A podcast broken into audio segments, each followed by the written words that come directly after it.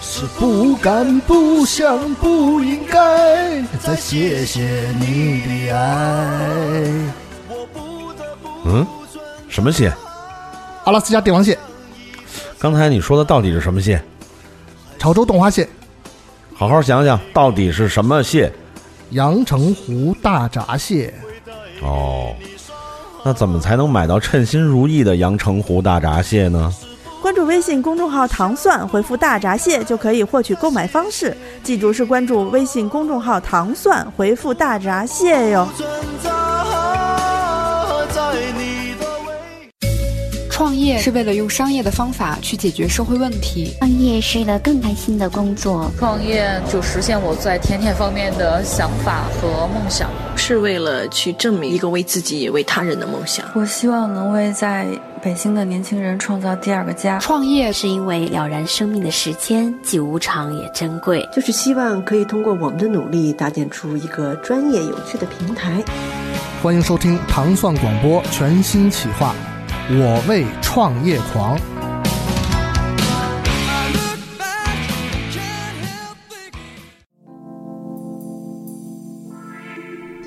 我为创业狂，全民创业时代最燃的创客节目，既聊创业也聊风月，献给有梦想的你。 哈哈，我虽然出去两个多月了，竟然还记得这段。对，这还挺不容易。刚才我们那个演习了一遍，然后说好像不太 行，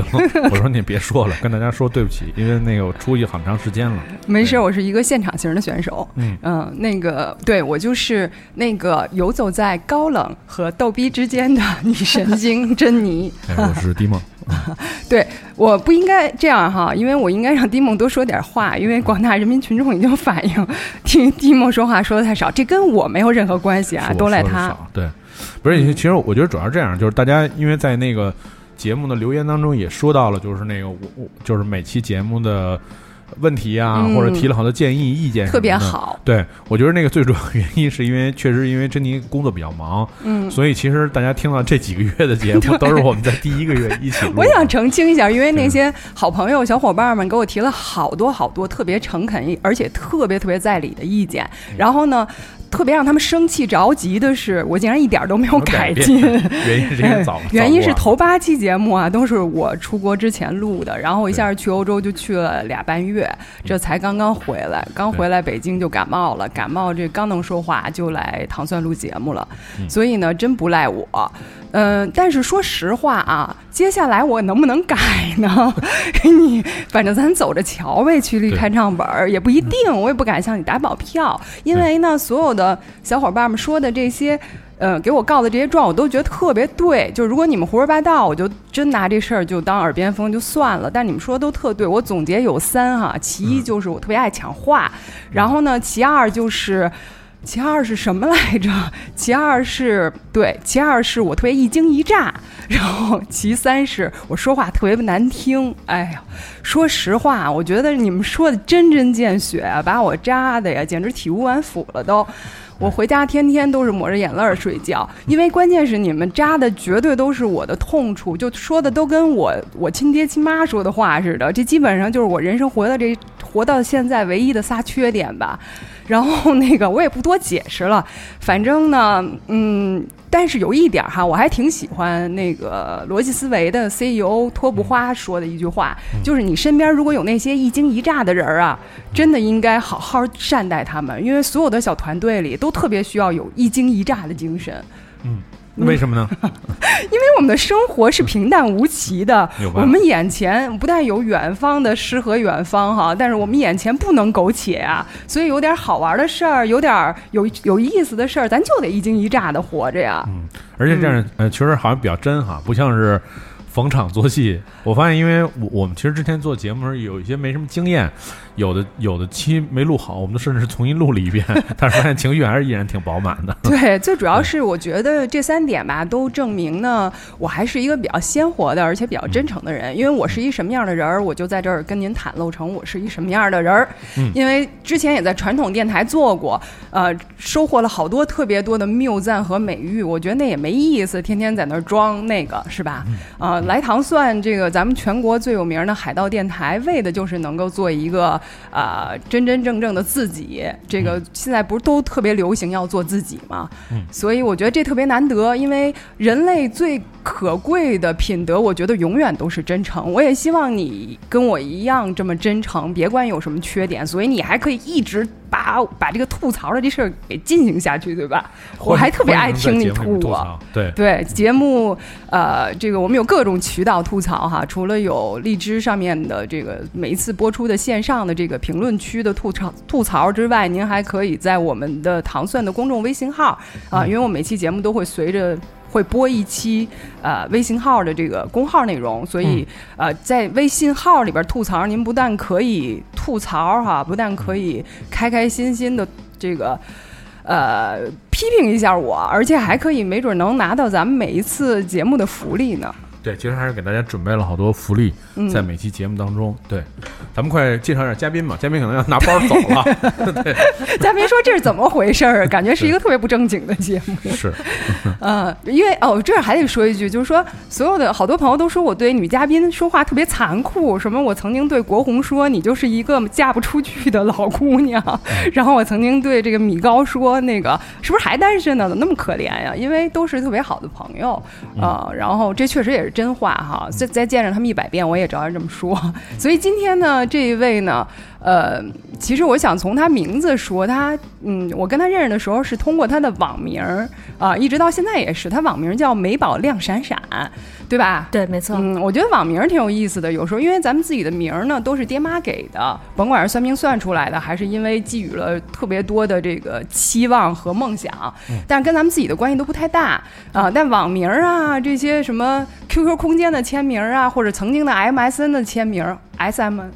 我 说 MS 忘了我 MSN 我不是那个年龄的人，我错了。然后都能够看到你对自己的一个期待和期许。没错，所以我当一看见这个美宝亮闪闪，我就觉得是一个发光的女生，知道吗？我的效果达到了。这 是吧？所以美宝亮闪闪今天就在我们的节目里给大家发光哈。她是呢，呃，跟呃日本有很多渊源的这样一位姑娘啊，在节目里面我们会听她细细聊她跟这个东瀛的这些啊、关系和这样这样各种各样的情愫。但她自己呢，跟创业有关的，就是几年前那个时候我刚认识你的时候，是还没有意愿的吧？是我们刚认识的时候，可能还在一个筹备和这个想创法想萌芽阶阶段。阶段，对，没所以错它就是北京的一个很有意思的一个呃居酒屋，叫一元居酒屋的老板娘，对对吧？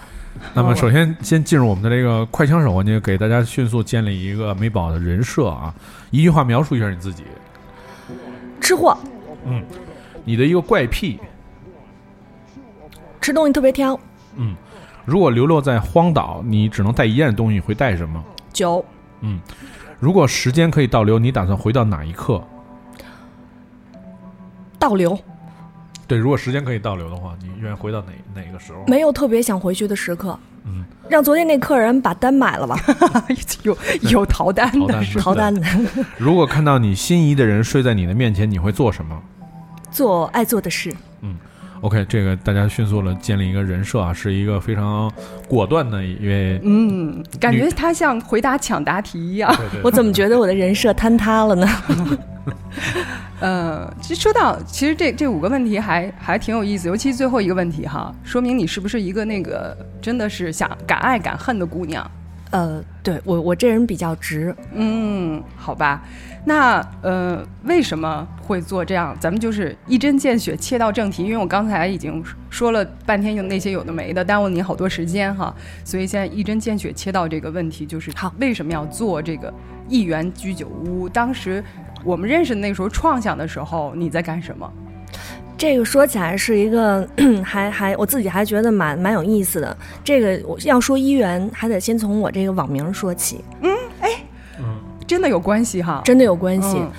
呃，我之前是一个跟吃喝没什么关系的这么一个，就我的职业是跟这个完全没有关系的。我曾经是一个就是笔译者，我是做翻译的，嗯，写字儿的，码字儿的，嗯是但是日文翻译是吧？对，没错。嗯然后我我有翻译过一些这个小说、啊，嗯文学作品这哇样子，这么牛的翻译啊！ 呃，就是小情怀嘛，文青。所以你是在日本去日本留学的海归是吗？对，我在日本待了大概八年的时间。哇，哦嗯，然后呃，在毕业之后又在那边工作了一一阵子，最后才回到祖国的怀抱。哦，所以他的那个外形也还蛮东瀛的哈，嗯对， 很干练，很干练，我挺像开居酒屋的，啊像开居酒 屋的是吧？居酒屋脑上只有毛 巾。对，刚进门前刚摘了。 是。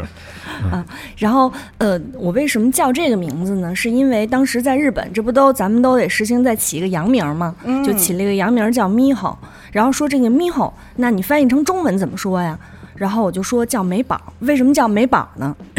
当时我在这个做翻译的时候，呃，秦淮去丽江，然后每天晒着太阳，码着字儿，觉得特别幸福。哦但是每天我最幸福的时刻呢，就是各家去吃这个蹭饭。 然后蹭饭呢，大家就发现说我老得添饭，我不是这点儿也就是特别没饱，没吃饱。 对对，对这而且这点儿包袱嗯被你抖出来了，就由此得名说你还真是叫美 宝，但是这这字儿不好听，要不咱们改改，写美丽的美，宝贝的宝，由此得名。哦改了这名儿之后，我的路啊，可能这跟风水也有关系，我的路就人生就完全改变了。就在一个机缘巧合当中呢，我就突然间就是发现，哎，好像做翻译这行不是我想做的。我越来越发现我的兴趣爱好不在这边，可能我去吃我去吃东西，尤其是日料，嗯，呃，在北京吃，在在上海吃，我越吃越觉得我有很多我我的想法，嗯，那可能就有一个机缘巧合，终于让我有了这样的一个机会。那能够呃去实现自己的这么一个梦想，或者说尝试吧。然后由此我就想，哎，那我为什么不做一个自己的这个小餐馆呢？嗯那呃，我可以在这里实现我自己对这个很多食物的要求。呃，我又爱喝酒，那也可以居酒屋嘛，怎么能没有酒？那有酒，有朋友，有故事。那我觉得，呃，由此一元就这么诞生了。哦。哎，你在日本留学的时候，会不会像很多留学生一样做过餐饮？呃，对，一开始都在那个餐厅洗盘子，这活儿我我也干洗过过。它，洗过盘子。对，呃，其实在，在餐厅洗盘子，我觉得还蛮有意思的，因为他们的这个餐厅是综合性很高的。嗯我从到给客人点餐，到这个这个洗盘子，都是工作。然后我们员工餐特别好，哎， 这姑娘去餐厅洗盘子，其实是为了吃，为的就是员员工。 餐，对，然嗯后彻底扭转了这个，就是去日本之前不吃生鱼片的这个这个这个习惯，哦是因为我的员工餐太好了，什么螃蟹呀、龙虾呀，就每天都有这些东西来来来来做员工餐，就特螃别蟹、幸福龙虾是员工餐，对。就是哦当然了，就是可能是一些这个这个当天没有卖完的，但是绝对都是非常新鲜的。哎，后来我觉得这这活儿不错呀，对。后来换工作的时候蒂还莫挺要舍不要得发的言。不是我，因为我是昨天正好去了一个日清 料清真的饭馆啊，哦嗨，然后然后人家员工餐，因为咱一般咱们看员工餐就是随餐厅变嘛，家常菜就可能啊是吃点儿炒的那种大盆菜什么的。嗯，是人家清我都觉得真挺香人家的清真饭馆你知道吃什么吗？ 就是那种自己酱的酱牛肉那么大一块儿， 就有我手巴掌那么大一块儿，大家跟那儿切着吃。我说这可能还是跟餐厅有关系，就看你餐厅做的是什么项目。如果这嗯东西就是说。当天员工只要不变质，然后第二肯定也会扔了处理嘛，嗯就比较在，因为那回民的饭馆也是比较干净嘛，是所以肯定大家就分吃的。但是这就是饭馆好，你就赶上好福利。对，没对错对，啊看我们挑饭馆儿比较重要。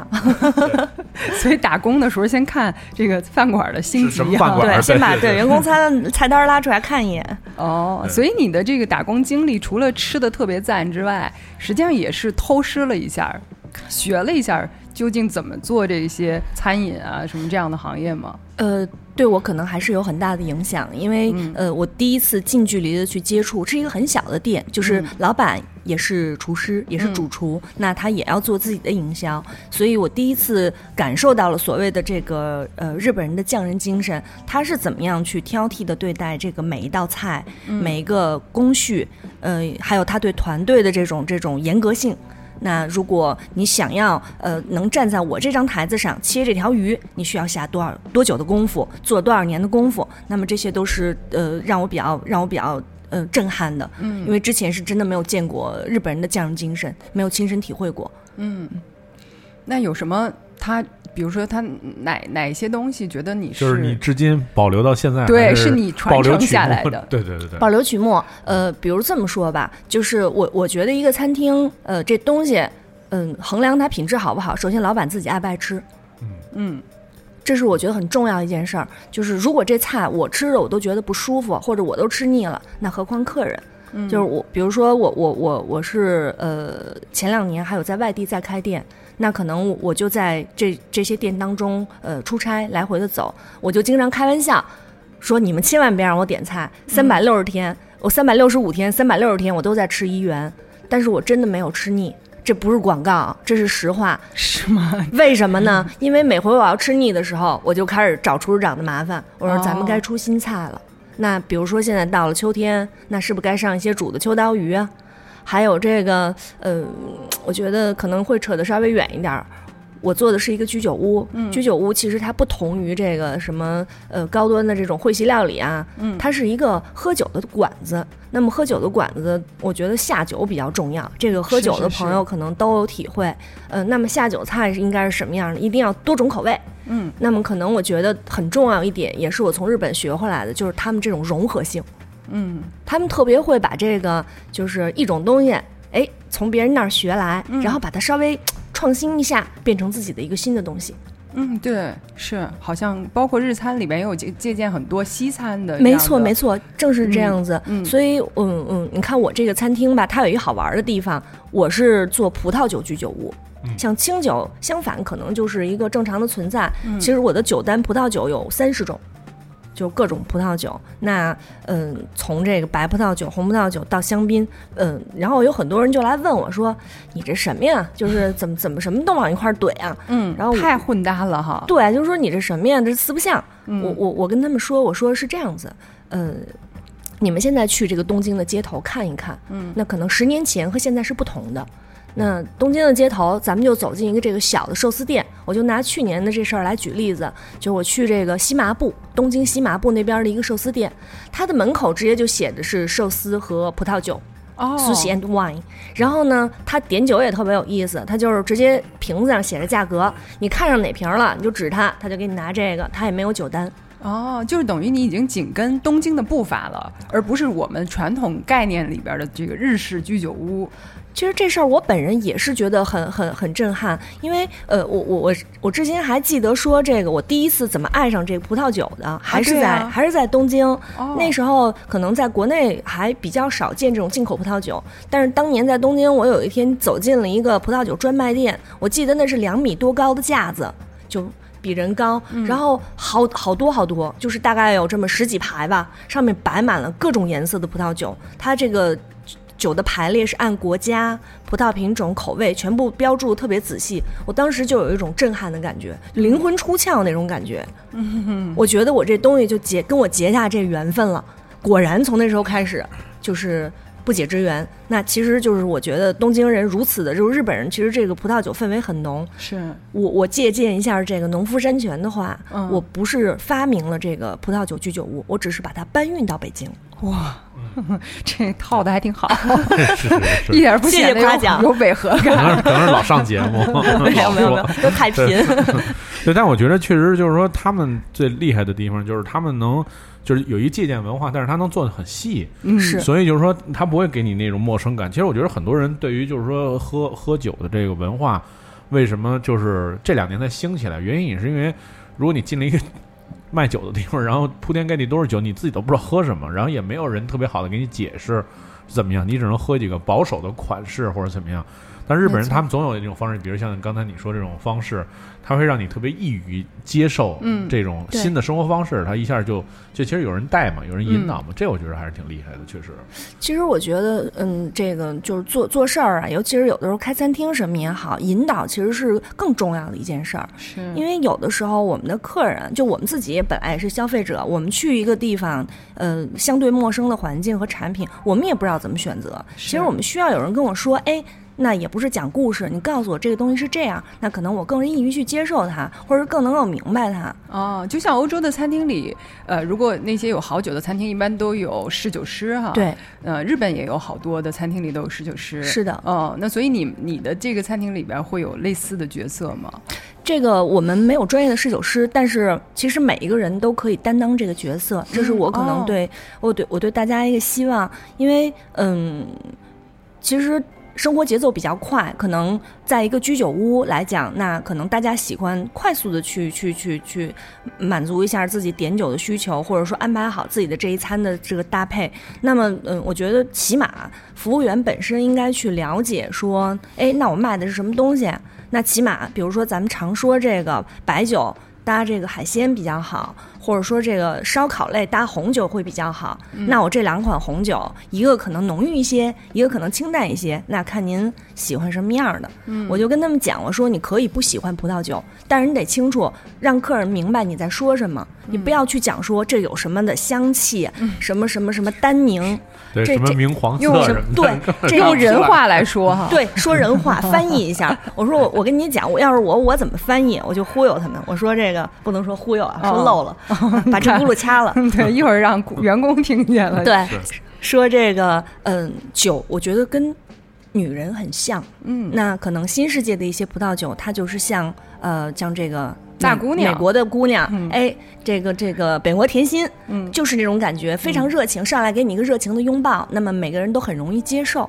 可是可能一些相对像德国啊、法国、啊、意大利的酒，它可能更更有一点那种呃大家闺秀，或者说它比较它比较呃典雅，嗯你需要给他时间，你去讨好他，然后他才能慢慢的给你开口，哎，娓娓道来，你觉得哎有意思，原来这姑娘还挺有深度的，嗯嗯啊，不开口也没事儿，我等等你。但是从美国甜心到这个大家闺秀，我们需要一个时间给客人去过渡，嗯所以这个如果你这个时候如果你能分辨客人到底喜欢哪一种，那么可能你才能给提个人客人提供这个相对正确的选择。是。哎，我我听你在说这些，我就在想，你那个时候在日本呃读书期间，在打工的时候，在那嗯些小餐馆里刷盘子的时候，有没有想过有朝一日会做餐饮呢？完全没有，嗯，完全没有。当时是去学的什么？我其实学的是经营管 理，呵，您学的、做的和后来干的都不一样。拧这 拧着，对，这这辈子算是丰富了。 是是是，其实我在日本的就是第一份工作，或者说正经一份工作是，并不是洗盘子，就是当时毕业之后，我去我在一个小公司，然后我觉得。嘖嗯这个父母的钱不能白花，我就去面试了一个，就是相对而言比较比较业界的一个广告公司。哦，然后呢，面试了我七回，嗯，嚯，然后对那是真爱你啊！我觉得，我觉得这，哎，反正日本人这个这个流程化的东西，可能也是让我第一次感到这个这个这么繁琐。然后呃，最后在这个公司去上班，当时工作的时候，我们一天大概要工作十十六个小时。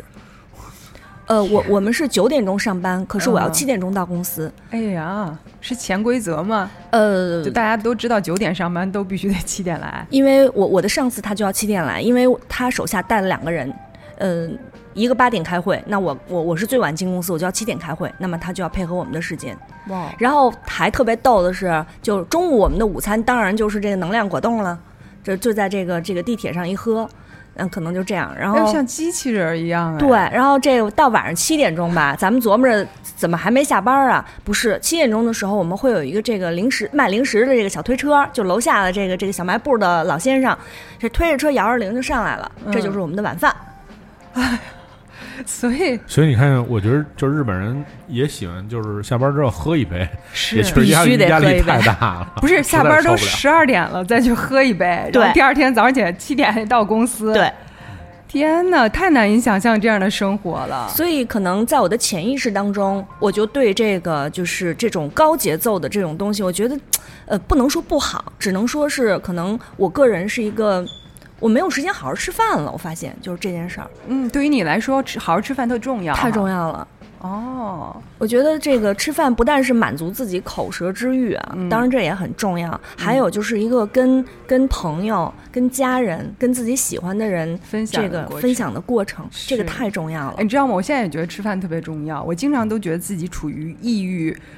的边缘。有一件事儿，也我能测试自己是不是真的抑郁，或者有没有到了病入膏肓的这个阶段，就是吃饭。因为睡觉我都已经不行了，因为有睡觉特别奇怪，有的时候就好几天睡不着，有的时哦候一睡睡好几天，反正这也都在抑郁的指标里哈。但是我有时候一想，哎，自个儿还是那么能吃， 这太重要了。那就是没事儿，对没事儿，绝对没事 儿，是吧？对，这咱们爱吃的人都理解哈，没错。所以你是因为这样的话，就摒弃了那种在大公司里的这样的工作。嗯，可能我的个性来讲，我是一个比较喜欢分享的人。比如说，我今儿吃了一东西特别好，哎，我就对非得安利。因为你是射手座，是不是？我是天蝎座。 哎呀，又又透露了一个这个私人信息。好吧，行哦。那人说不好吃，你就得恨人家，恨一没有，辈子不不不 不，是我觉得不会不会不敢说话了，我都。 没有没有，你看这就是招误会了。嗯，这个你比如说那个，嗯，我我我今儿要是发现一个特别好吃的东西，我可能就我会说一遍，你你没兴趣；说两遍没兴趣，我带你去吃。哎，哦然后如果说这个时候这朋友他觉得哎是不错，我就有极大的满足感，比我自己吃了还开心。所以像我这种性格的人，可能。更适合于去去在这个服务业方面给大家做出社会做出贡献，是是是，还真是。嗯对嗯，所以你真的不应该在公司里面朝九晚五，都不对朝朝七晚十一是的十一 的埋没。 那后来，但是后来为什么做了翻译呢？做了翻译跟跟这个之后的创业也也是有关系的嘛？呃，其实还没有，就是呃，曾经有一一段时间是比较迷茫的，因为哦刚回到国内的时候，觉得嗯、自己想做的事情可能跟这个呃，像现实有有很大的差距，在国外生活久了会有断层的感觉，嗯。然后能捡起来马上做的，因为我非常那个时候非常喜欢，不是文学青年嘛，嗯对，这个就是呃，当时有也是有一个巧合的事儿。有一天在这个电车上，就是这个日本地铁上，那时候出出了一个电影儿叫这个《和狗狗的十个约定》。哦，知道那个电影。对，然后嗯他那个日本人不是特别会做这个广告嘛，他在电车上就把这十句话贴出来了。我看完我就觉得，哎呀，写的真好。这狗狗他说，嗯，你有你的朋友，你有你的家人，可我只有你。我看完我就觉得，哎呀，嗯这狗狗真的是不容易。然后我就在我的当时这个还有 blog，嗯，博客，然后我就写了这个东西，然后当时的中信出版社就找到我说：“哎，你把这个翻译一下呗。”就这么开始的。 怎么听他一中信说的，编辑多狠呢、你看，怎么听他一说都那么简单 呢？这么重要的一本书的编翻译，就是你写了个博客，然后中信的。所以在节目里不要透露太多行业信息，真的好多事儿没你想象这么哎呦完了复杂其实中信的编辑一天到晚上班就对着电脑翻博客，你知道吗？那可能是多年以前，嗯多年以前。哦，就所以你有这个机缘把这本书翻了。对，然后翻完之后呢，我发现就是可能，嗯嗯，还不是说就这可能是我的一个爱好，嗯，但是却还是不能够满足分享，可能是这个过程还跟这个没有没有这个吃喝这么直观，分享这种感性的东西这么直观，嗯，然后后来我发现，哎，我怎么就变成了我朋友圈里这个就是吃喝达人了？大家吃什么都问我呢？哦可是我也是一家一家去吃，一家一家去找啊。嗯，但是好像这雷达还蛮准的，我发现我在这方面有天赋。我对我终我觉于得这发现了是天赋这么多年的秘 密，终于被我发现了。是然后呃，一个机缘巧合，我也是因为吃认识了我现在的合伙人，哦，我也是因为吃认识了我现在的团队，哦，包括我生命中很重要的朋友。嗯嗯，让我跟他们结缘。然后我就觉得说，嗯，在一个适合适合的时间，还真的是我觉得很幸运。那么天时地利人和，大家都想把这事儿做起来，然后好像就这样做起来了，就这么开起来了。嗯但其实好像是吃吃饭跟管管吃饭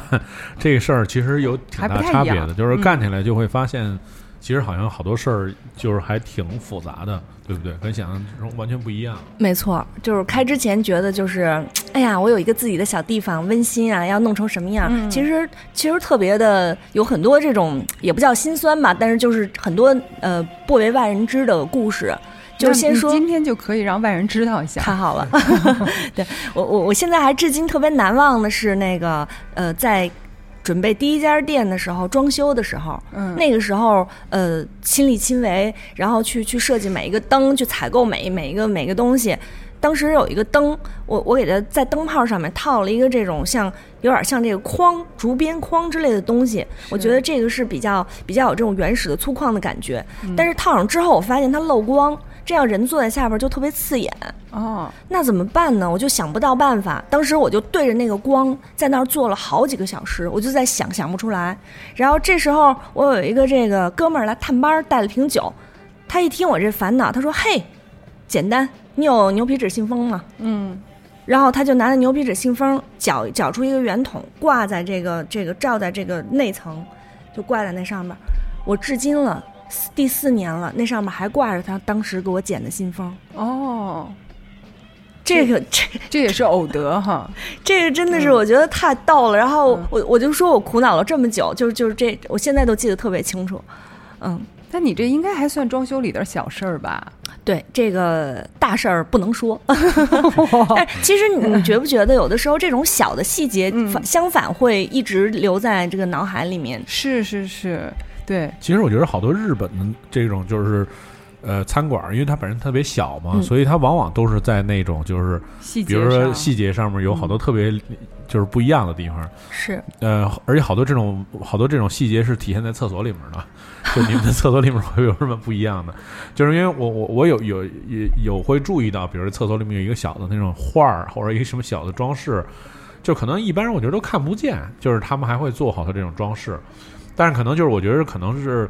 也是不是因为地方小，天天跟这儿想，然后所以就是想想了所有的那种细节，嗯把所有的东西都弄得特别好。我觉得日本人是有这天赋的。你看嗯他，包括不光是餐馆里，他自己的家里也是，因为家里都不大嘛，嗯所以他对收纳的也特别好。他对会把每一个空间都利用上，对对他不会浪费任何一个空间，或者是他会有很多巧思的小心思哈。没错，没错，这个还真是这样子。就是遗憾的是，我们北京店开在一个这个呃就是酒店的一层，所以我们没有自己的这个空间让我发挥啊。不然的话，我可能会塞很多东西进去。但是呃，确实是这种心思，我觉得在其他细节上，我也我我也是比较喜欢往里塞东西。嗯像我们现在这个店里面挂了好多的这个这个许愿牌，哦，就是日本在很多神社，它会有这个小牌子，然后许了愿之后就挂在上面。是写在上面吗？对要把许愿的祈愿，对，把自己哦愿望写在上面，然后挂起来这样子。然后我就想，哎，这东西为什么不能挂在挂在店里面呢？嗯就是酒神应该会保佑我们的 吧？ 然后我我就这么想，后来就开始送给客人一些这个东西，然后大家就特别开心。现嗯在就是全店应该有几百个这个牌子，然后这风一吹，因为我们开在河边儿，这门、嗯门一开，风一吹。特别安静，叮叮当当，叮像叮当风当铃儿一样哈。对，它是那种木头碰撞的声音，哦然后就觉得哎呀，好惬意啊，就好像是，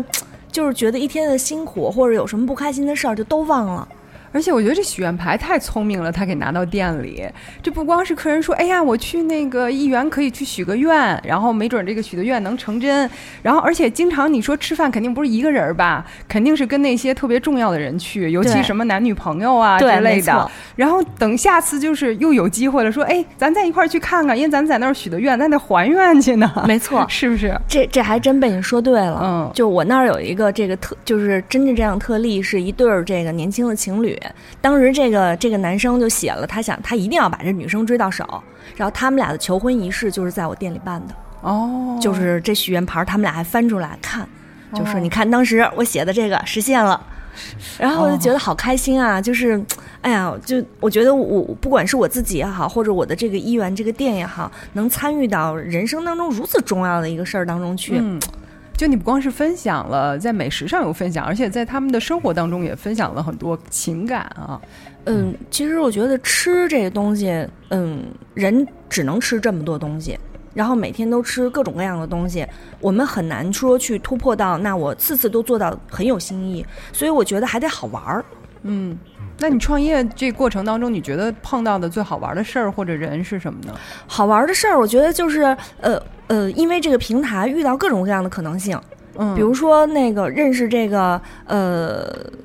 我我一个是做居酒屋的，但是我这儿可能会有清酒的发布会，呃，对对，我是看你朋友圈里老有，对，嗯然后也可能是一个这个呃外国来的酒庄的庄主在这边来做一个分享会，甚至是一个读书会。嗯然后也也许我们是在讲茶，我们是在讲精油，就是我我欢迎所有的人呃所有的有想法的人在我的平台上随意的玩儿，我觉得一切都是有可能性的，而且因为这种分享，就大家坐下来一聊，就会有很多好的碰撞。我不能说我们是一个像这种什么创业咖啡呀、呃，当然不是这样子。可是确实，大家有的时候坐下来就会有很多这种呃，就是新有新鲜的玩意儿来迸发出来。那我觉得，只要是我能做到的，我们就一起来实现它。然后这样，我觉得呃，这不仅是吃顿饭，那可能大家会有更多的参与感。嗯其实我觉得这就是更像他就是说到的，在这个饭馆当中有这个红酒和日料的搭配，其实他把这个 fusion 的精神融入到了他的经营的理念里面，其实这也是很很很有意思的。对，所有的不光是在食物的层面哈，所有的东西都特别跨界。嗯、哦，那说到跨界，我我想想起一个事儿来。前段时间在那个就是呃红砖艺术馆，嗯，有一个那个呃现代舞的表演，哦然后那个呃里面有一段音乐叫《Citizen》，然嗯嗯后特别好听。我当时去看了那个之后，我就特别喜欢这首歌，然后我就着迷了，我就我就喜欢上这这这个这个白人灵魂，然后我就把这个找了一些相对比较欢快、适合这个就餐用的音乐放在店里，然后。居然就因为这首歌，后来我们做这个客户分析，那两个月开始，我们的欧美客人的人数就真的增加了。哇，真是哈！看来在做一件事情，很多不是真的是我们看表面上这些东西可以做一些这个主导或者是变化哈。有些可能我们呃忽视的东西，比如开饭馆，很少有人会想到这个背景音乐哈，但是它也能主导一些事情。但是这个这个概念确实最近被炒得很火热，因为著名的那个音乐人坂本龙一嘛，然后他是常年生活在纽约，然后他嗯对只去纽约的一个饭馆吃饭，嗯然后他有一次就跟那个饭馆里说，说我非常尊敬你们的厨艺和饭馆经营理念，但是你们这音乐实在太难听了， 是不是？所以他会对天天所以去说不吗是，？所以所以他说我亲自给你们定制一个歌单，哇所以这是一个社会，这是一个事厉害件了嗯，就是现在有很多人在传他给这个餐厅编排的音乐是什么，哦就是我我在这吃一个日料，你怎么能放一个南美的嗯爵士乐？这肯定就不对，是就是它是一日料餐厅嘛，对吧嗯嗯嗯所以其实这这种就是说。当你这个生活的品质到达了一定阶段的时候，你就是很多人其实是会关注很多这种细节的。是对的，就是你你说这种，就是比如说像中国，它很有可能会发生一个情况，就是你你用心良苦的编编排了好多内容或者音乐什么的，然后在这店里面放，然后所有客人都觉得哎吃的也好，环境也好，然后所有东西都对。你一走，服务员说我要听会儿周杰伦， 然后服务员开始放周杰伦，然后这店里马上就是又开始有人投诉。其实这这这其实是是好好多人认为不是问题，但其实这是一挺大的问题。是对因为你 Dimo 很有发言权，他就是 DJ 嘛。哦，嗯，对，好不容易 Dimo 说点话，我也我也我也就给给做了一个 ending，必须，因为我们真的上半趴已经聊的很多了，啊、聊了很多，呃，觉得喜宝真的非常亮闪闪的创业当初的创想和创业里边遇到的一些有意思的事儿。那下一期呢，呃，听众小伙伴们，你们也千万一定要跟随我们啊、因为还会是喜宝跟你在一起分享关于他啊、开店、开一元居酒屋、创业当中的一些，呃，应该是苦乐了 吧？啊不是，应该是苦辣了。好，那就下期再见。下期再见。 OK，嗯好哎